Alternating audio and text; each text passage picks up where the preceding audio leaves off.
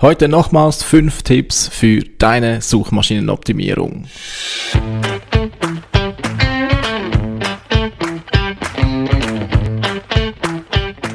Wie schafft man es, sein Business mit digitalen Möglichkeiten aufzubauen und erfolgreich zu machen? Meine Formel lautet Suchmaschinenmarketing plus Conversion optimierte Webseite, das gibt Anfragen von deiner Zielgruppe. Ich bin Philipp Bachmann Du hörst den Business Puzzle Podcast. Hallo zurück und willkommen zu dieser Folge des Business Puzzle Podcasts. Wie in der letzten Folge auch diesmal fünf Tipps aus dem Seminar von Sistrix, das ich zu Beginn dieses Jahres besucht, beziehungsweise nein, in einem Online-Webinar mitverfolgt habe fünf Tipps beziehungsweise Erkenntnisse, die ich mitgenommen, notiert habe, die ich dir gerne weitergebe. Zuerst aber ein Dankeschön an dich, liebe Hörerin, lieber Hörer. Ich habe mir zwar vorgenommen, bis zur Episode Nummer 100 keine Statistik meines Podcastes anzuschauen. Ich habe durchaus schon damit gerechnet, dass da noch keine äh, virale Effekte stattfinden werden. Ich denke, ich darf da offen über, Realität, über die Realität sprechen. Ja, ähm, ich habe schon von vielen gehört, dass der Podcast halt, äh, ja, er vermarktet sich A nicht von selbst und B habe ich immer wieder gehört, dass äh, viele, die einen Podcast gestartet sind, halt frustriert sind am Anfang, weil es doch nicht so viele Hörerinnen und Hörer äh, gibt. Und ja, ist halt die Realität, wie alles, wie ein Business. Es baut sich über die Zeit auf und man muss dranbleiben. Und äh, ich, ich erinnere da gerne an, an, an folgenden Vergleich, den ich immer gerne dazu heranziehe. Und zwar, in welcher Folge bist du bei deiner letzten Serie ähm, gestartet? Nein, ich muss die, die Frage anders stellen, oder? Wie viele äh, Episoden waren schon da, als du deine neue Lieblingsserie entdeckt hast? Ähm, also ich nehme jetzt spontan einfach mal äh, für mich Game of Thrones. Ich habe das gerne geschaut damals und da war schon die vierte Staffel, glaube ich, dran, wo, bei welcher ich eingestiegen bin. Also klar, ich hatte dann natürlich auch Episode 1 als erste geschaut, das schon, aber es waren schon vier Staffeln da. Und das heißt, äh, mit anderen Worten, ich war einer von denen, die eben auch nicht bei Staffel 1, Episode 1 gleich mit dabei waren. Nein, bei mir musste der Hype auch erst kommen. Also ich musste auch erst von 100 äh, Leuten hören, dass das eine mega coole Serie ist. Und dann habe ich es dann auch mal angeschaut, ja, und bin dann auch, bin dann einer von denen, die total begeistert da gefangen waren in dieser Serie. Schade, dass sie so grottenschlecht geendet hat, aber das, ja, ein anderes Thema.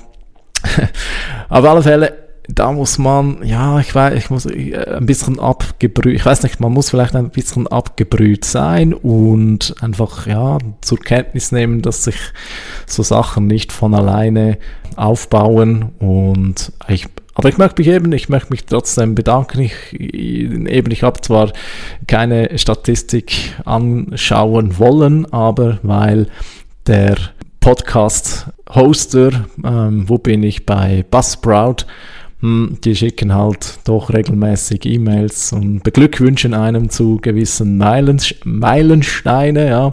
Und der Meilenstein war eben, dass ich zum ersten Mal 20 Downloads in einer Woche erhalten habe. Ja. Ähm, vorhin waren es meistens etwa ja, etwas über 10. Die Zahl ist so groß im Mail, die kann ich nicht übersehen. Auch wenn ich, ja, ich müsste die Augen zumachen, aber ja, wir, wir sind halt alle neugierig. Haben wir, habe ich ja vorletzte Folge, glaube ich, da klar und deutlich gesagt, dass das der äh, Antreiber Nummer eins ist. Ähm, ja, auf jeden Fall vielen Dank für alle, die da mit dabei sind. Schon Stand heute ich kann dem Sinn äh, nur versprechen, ich mache sicher weiter. Vielleicht gibt es mal wieder irgendwann eine äh, Pause, kleiner, größer kann sein, aber ich bin eigentlich mehr und mehr motiviert, diesen Podcast äh, weiter aufzubauen. Ja, also zu Beginn hatte ich noch die Angst, dass mir dann die Themen relativ schnell ausgehen, aber passiert ist eigentlich genau das Gegenteil. Es ist eher einfacher geworden, Themen zu finden, weil das eine Thema führt zum anderen und es ist ein bisschen wie die, die Hydra, ja, wenn ein Kopf wegfällt, dann wachsen zwei neue nach und ähnliches ist auch beim Podcast. Für jede Episode, die ich aufnehme, habe ich im Nachhinein beim Schnitt manchmal, manchmal bei der, bei der, beim Schreiben der, der Beschreibung zwei neue Ideen für eine weitere Episode. Also falls du überlegst, auch einen Podcast zu starten, dann lass dir äh, sagen, das Finden von Themen, oh mein Gott, der Satz. Also es ist, es ist einfach, Themen zu finden. Das ist definitiv nicht das Problem. Vielen Dank eben an alle, die bereits fleißig mit dabei sind. Es motiviert mich weiterzumachen und ja, wenn du vielleicht jemanden kennst, der vielleicht oder die vielleicht diesen Podcast spannend finden könnte, dann mach mir doch gerne den Gefallen und empfiehl ihr oder ihm meinen Podcast. So, Werbung fertig. Jetzt soll es losgehen mit eben fünf weiteren Tipps oder beziehungsweise Erkenntnisse für dein, für deine Suchmaschinenoptimierung. Also, Erkenntnis Nummer eins ich beginne wieder bei 1 oder nicht bei 6. Ja, machen wir wieder 1, sonst kriege ich wieder ein Durcheinander wie letztes Mal. Also, Erkenntnis Nummer 1, beziehungsweise nochmals Betonung, Bestätigung Nummer 1. Google sagt klipp und klar, macht nicht für uns Inhalte, macht für die User Inhalte es ist in dem Sinne nicht direkt ein Tipp oder eine Erkenntnis, die wirklich neu ist, aber es ist so wichtig, dass man einfach wieder daran denkt, am Schluss, am Schluss wird Google immer alles dafür tun, dass sie Suchergebnisse präsentiert, die eben für die User sind und nicht für Google. Klar, mit technischer Optimierung, mit, ich sag mal, ein, ein gewisser Keyword-Platzierung ähm, an den richtigen Stellen kann man natürlich Google gut kommunizieren, um was es auf der Page an und für sich geht. Äh, Tag heute ist Google auch immer noch auf das angewiesen, zu, um zu verstehen, worum es auf deiner Seite geht. Aber wenn du Inhalte auf deiner Webseite erstellst, dann denke nicht an den Algorithmus von Google. Denke nicht daran, wie kann ich zwei, drei Plätze mehr erhalten, wenn ich jetzt noch das Keyword eins, zweimal mehr in den Text einfließen lasse oder solche Dinge ja, das war sicherlich die letzten zehn Jahre äh, schon auch wichtig. Klar, kann man nicht abstreiten, aber am Schluss, denke langfristig oder am Schluss wird es immer so sein, Google wird dafür sorgen, dass eben nicht diejenigen, die irgendwas äh, optimieren, technisch oder so zuvor sind, oder? Also nicht die, ich sag mal böse, diejenigen, die sich nach vorne bescheißen wollen, sondern die, die wirklich den guten Content für User bringen. Die werden am Schluss, am Ende des Tages zuvorderst sein. Erkenntnis Nummer zwei. Duplicated Content ist nicht so schlimm. Hm, vielleicht hast du auch schon diesen Hinweis gehört und äh, den, den möchte ich gerne ein bisschen entkräftigen. Ich war selbst froh, als ich das gehört habe. Gut, gell, ähm, ob das gesichertes Wissen ist, wissen wir nicht, aber der Typ da, der hat schon sehr kompetent gewirkt. Also der wird das nicht einfach so gesagt haben und Duplicated Content also Content, der an zwei Stellen auf deiner Page ist, ist nicht so schlimm. Ja. Wenn du irgendwelche SEO-Tools nutzt, dann wird dir dieses Tool schnell auch mal sagen, wenn du irgendwo einen Content zweimal aufführst und dann dir auch raten, dass du das vermeiden sollst. Ist sicherlich so, aber scheint nicht so schlimm zu sein. Also wenn, wenn es da mal vorkommt, dann ja, das ist das Letzte, was du optimieren, oder etwas vom Letzten, was du optimieren solltest. Also mach dir da gerne nicht allzu viel und allzu sehr Gedanken darüber. Ja. Es gibt viele andere Stellschrauben, die die noch viel wichtiger sind. Also kümmere dich zuerst mal um die wichtigeren Dinge, bevor du da äh, ja eben für für zweimal aufgeführte Contents irgendwie irgendwelche Unformulierungen machst, so krampfhaft. Also das davon sei abgeraten. Ja. Erkenntnis Nummer drei, beziehungsweise das ist jetzt wirklich ein finde ich sehr guter Tipp Nummer drei, Low-Hanging Fruits, hat er ihn bezeichnet. Und zwar, welche sind deine besten Chancen für neue Rankings, beziehungsweise wo bewirkst du schnell am meisten? Und zwar, und zwar ist das bei, bei Fällen, wo du bei Keywords auf den Plätzen 11 bis 20 rankst und die gleichzeitig auch ein hohes Suchvolumen haben. Irgendwie ist, wahrscheinlich ist dir jetzt schon klar, warum. Ich erkläre es trotzdem auf die Schnelle. Und zwar, wenn du auf Platz 11 bis 20 bist, dann bist du auf der Seite 2, auf zumindest der Desktop-Version. Ja. Bei Mobile haben wir diesen Endless Scrolling-Effekt, also da kannst du immer weiter nach unten scrollen. Das kommt übrigens bei Desktop wahrscheinlich auch bald oder ist schon da, je nachdem, wann du das hörst. Wenn du aber eben ein, bei einem Keyword ein Ranking hast zwischen 11 bis 20, dann bist du eben auf Seite 2 und das ist im Desktop-Bereich ziemlich blöde. Richtig Traffic gibt's halt einfach nur für die ersten 10 Plätze.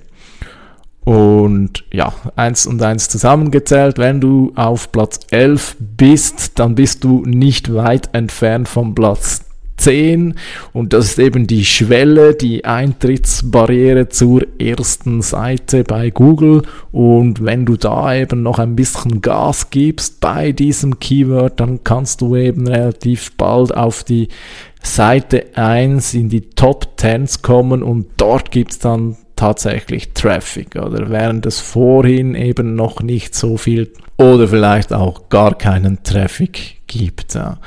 Vor allem bei Keywords mit hohem Volumen absolut empfehlenswert, dass man diese Low-Hanging Fruits, dass man sich die, dass man sich die greift.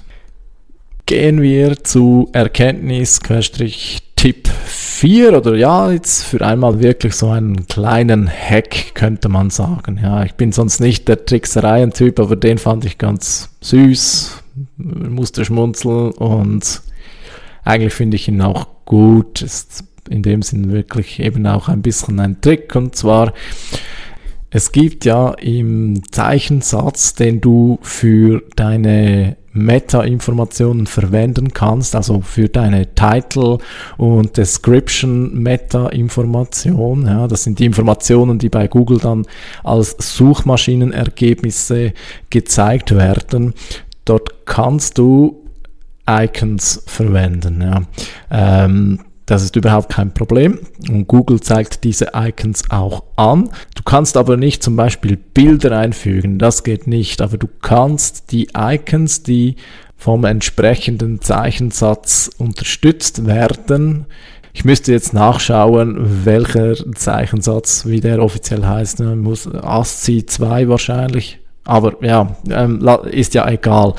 Viel wichtiger für dich ist, wo findest du die Icons und da nimmst du gerne mit. Da gibt's, da nutze ich selbst folgende Seite. Symbol.cc also ich, ich buchstabiere es. S-Y-M-B-L.cc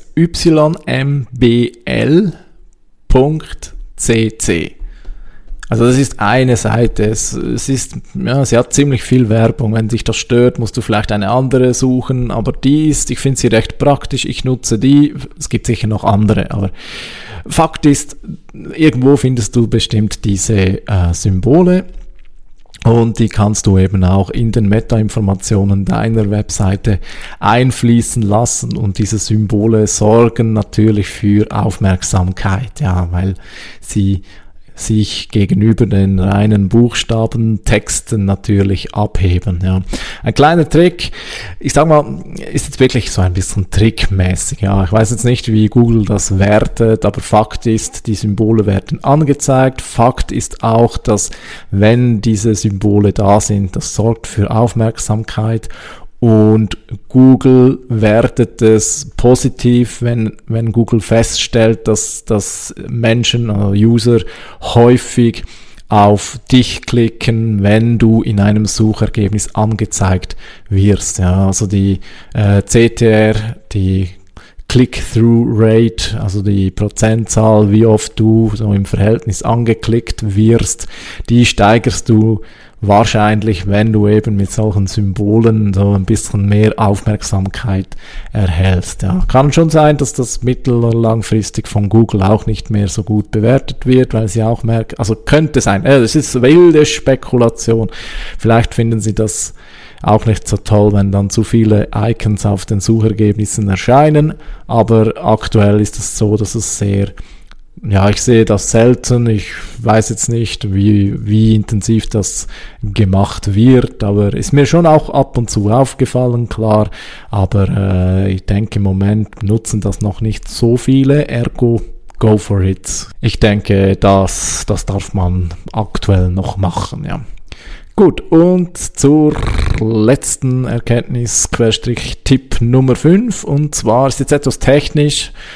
Jetzt im Nachhinein hätte ich gesagt, ich hätte besser den ein bisschen langweiligeren Tipp auf, als Nummer 4 genommen und dann der Icon-Tipp als Nummer 5. Ja, schlecht vorbereitet, egal. Also legen wir los. Tipp Nummer 5. Google verfolgt nur echte Links. Ja. Äh, ganz technisch im HTML, also von HTML gesprochen, bedeutet dies, dass nur wenn wirklich ein, ein A, ein A-Tag mit href, also wirklich eine, eine, ein, ein Hyperlink gesetzt ist, dann folgt der Bot diesem Link. Das scheint jetzt für den Moment vielleicht unproblematisch. Nichtsdestotrotz, es gibt schon Situationen, wo das problematisch sein kann. Zum Beispiel, prominentes Beispiel, wenn du in einem Blog zum Beispiel nur zehn Artikel darstellst und dann hast du vielleicht unten den mehr Beiträge-Button, also so ein, ein, ein Button, der mehr äh, Beiträge lädt und das geschieht dann nicht über eben einen äh, HRF, sondern das geschieht zum Beispiel über Skripte, äh, zum Beispiel JavaScript, dann wird der Bot diese Artikel unter Umständen nicht entdecken. Ja. Äh, Google ist schon in der Lage, JavaScript auszuführen und die Webseite dann äh, als, ja, als, ausgeführte, als ausgeführtes Ergebnis zu betrachten, das schon nur der Bot, so hat das, so wurde es zumindest gesagt, folgt aber beim Crawling nur den richtigen Links. Ja. Eine andere prominente Variante, wo es vorkommen könnte, ist, wenn deine Webseite verschiedene Sprachen hat und die verschiedenen Sprachen zum Beispiel nur eben auch über Skripte geladen werden. Da gibt es zum Beispiel die einfache Lösung, dass du für verschiedene Sprachen verschiedene Verzeichnisse erstellst. Das hast du sicher auch schon gesehen, zum Beispiel www.deinedomain.ca slash de, oder? Und dann hast du das de für Deutsch Verzeichnis oder zum Beispiel en was Englisch Verzeichnis. Also mit dies, auf diese Weise kannst du eben für die verschiedenen Sprachvarianten verschiedene Verzeichnisse und damit eben auch verlinkbare Seiten erstellen. Und so findet dann auch der Bot von Google heraus, dass da verschiedene Versionen mit verschiedenen Sprachen vorhanden sind. Gut, das ist jetzt etwas technischer, ich weiß, aber nichtsdestotrotz finde ich wichtig, dass, dass uns das eben nicht passiert, dass der Crawler unsere Seite nicht entdeckt, weil wir eben äh, die, die, die Inhalte auf falsche Weise äh, präsentieren. So, nochmals alle fünf im Schnelldurchgang. Erkenntnis Nummer eins: Google sagt, macht den Inhalt für die User und nicht für uns. Erkenntnis Nummer zwei, Duplicated Content ist nicht so schlimm. Don't worry, wenn du das hast. Erkenntnis Nummer drei, Low-Hanging Fruits immer schnappen. Keywords, bei denen du im Bereich 11 bis 20 rankst, unbedingt diese Chancen nutzen. Erkenntnis Nummer vier, oder Trick Nummer 4, nutze Icons in den Meta-Informationen und Erkenntnis Nummer 5, der Googlebot, der folgt nur echten Links. Damit sind wir wieder am Ende. Hoffe auch diesmal hast du einige Tipps mitnehmen können, die dir helfen, bei den Suchmaschinen die vordersten Plätze zu erobern. Ich wünsche dir viel Erfolg dabei. Und ja, wenn du noch mehr Tipps zu Suchmaschinenoptimierung haben möchtest, dann schau doch auf www.business-puzzle.ch vorbei und dort kannst du meinen Newsletter abonnieren. Ich wünsche dir gutes Business. Wir hören uns beim nächsten Mal wieder, wo es wieder heißt Undici Diary. Ich berichte von meinem eigenen Business. Vielen Dank fürs Zuhören. Bis zum nächsten Mal. Ciao.